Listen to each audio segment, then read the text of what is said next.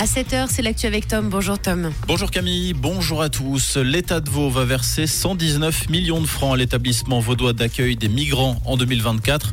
C'est 1,5 million de plus que l'année dernière, ce pour permettre à l'organisme de pouvoir prendre en charge l'indexation salariale de son millier d'employés. Cette dernière sera basée sur celle de la fonction publique à 1,9%. Cette enveloppe va couvrir 87% du budget de l'établissement. L'accueil des réfugiés ukrainiens, qui représente la moitié des migrants, fera l'objet d'un financement séparé 150 millions supplémentaires devraient être versés pour la crise ukrainienne. Migros s'apprête à augmenter l'âge de la retraite de ses collaborateurs dès le 1er janvier 2025. L'âge de départ en retraite s'élèvera progressivement pour passer de 64 à 65 ans en 2028. Un avantage social qui disparaît pour quelques 50 000 employés affiliés à la caisse de pension du géant Orange. Le personnel a été mis au courant à la fin de l'année dernière.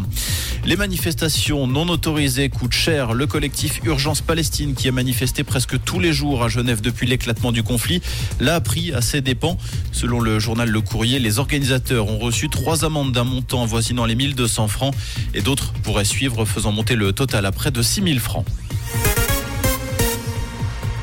Vous vous en êtes sûrement aperçu si vous regardiez la télévision hier soir. Plusieurs chaînes romandes ont été victimes d'une panne peu après 22 heures.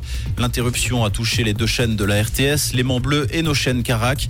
L'incident a été causé par une coupure de fibres sur un chantier d'autoroute. La situation a été rétablie vers 1h40 cette nuit.